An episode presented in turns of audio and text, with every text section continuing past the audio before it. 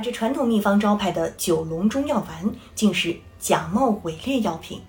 近日，四川宜宾市公安局叙州区公安分局、叙州区检察院、叙州区法院联合通报“二二五”特大生产、销售假药案侦办情况。该案涉及全国三十一个省份，涉案嫌疑人多达五十余名。目前，公安机关已抓获犯罪嫌疑人三十八名，涉案金额达二点一亿元。九龙中药丸号称由一百多种名贵中药材提炼而成。主治头痛、头晕、风湿性关节炎、骨质增生等十余种疾病。实际上，以二十四公斤中西药、四十公斤健曲、十二公斤面粉加水兑成，经过粉碎、搅拌，切割成小指头大小的丸子，用蜂窝煤烘干即成。也就是说，如果不知情的消费者服用了此药丸，不仅不能治病，甚至可能会对身体健康造成损害。九龙中药丸成本不过十元，市面上售价一百多元一袋。如此假冒伪劣药品，居然能从二零一七年售卖至今，让如此多消费者上当，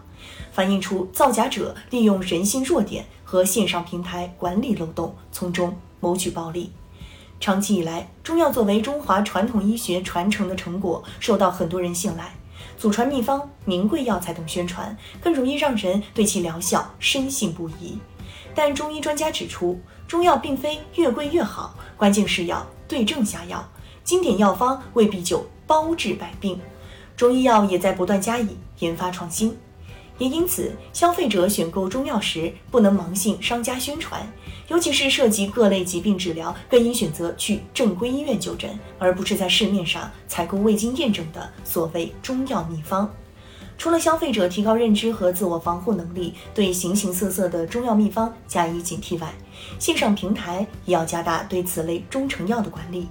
尽管九龙中药丸假药案已被查处，但搜索网络发现仍有大量九龙中药丸销售信息，其中不乏知名电商平台，比如某电商平台上的商家还在以遵循古法、传承经典的名号兜售九龙中药丸。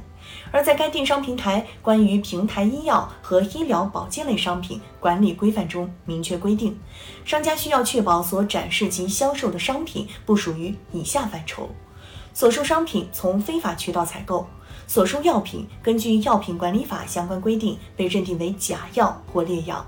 那么，并无正规生产场所，而是在乡村黑作坊制成的九龙中药丸，有没有向平台及商家提供相应资质证明，如生产许可等？平台及商家是否有对其真实性进行事先验证？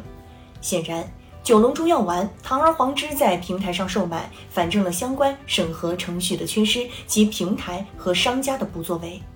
根据国家药监局颁布的《药品网络销售监督管理办法》规定，第三方平台应当对药品网络销售活动建立检查监控制度，发现入驻的药品网络销售企业有违法行为的，应当及时制止，并立即向所在地县级药品监督管理部门报告。网络平台如果存在对平台在售药品管理不到位，乃至假冒伪劣药品长期售卖等问题，应承担相应的法律责任。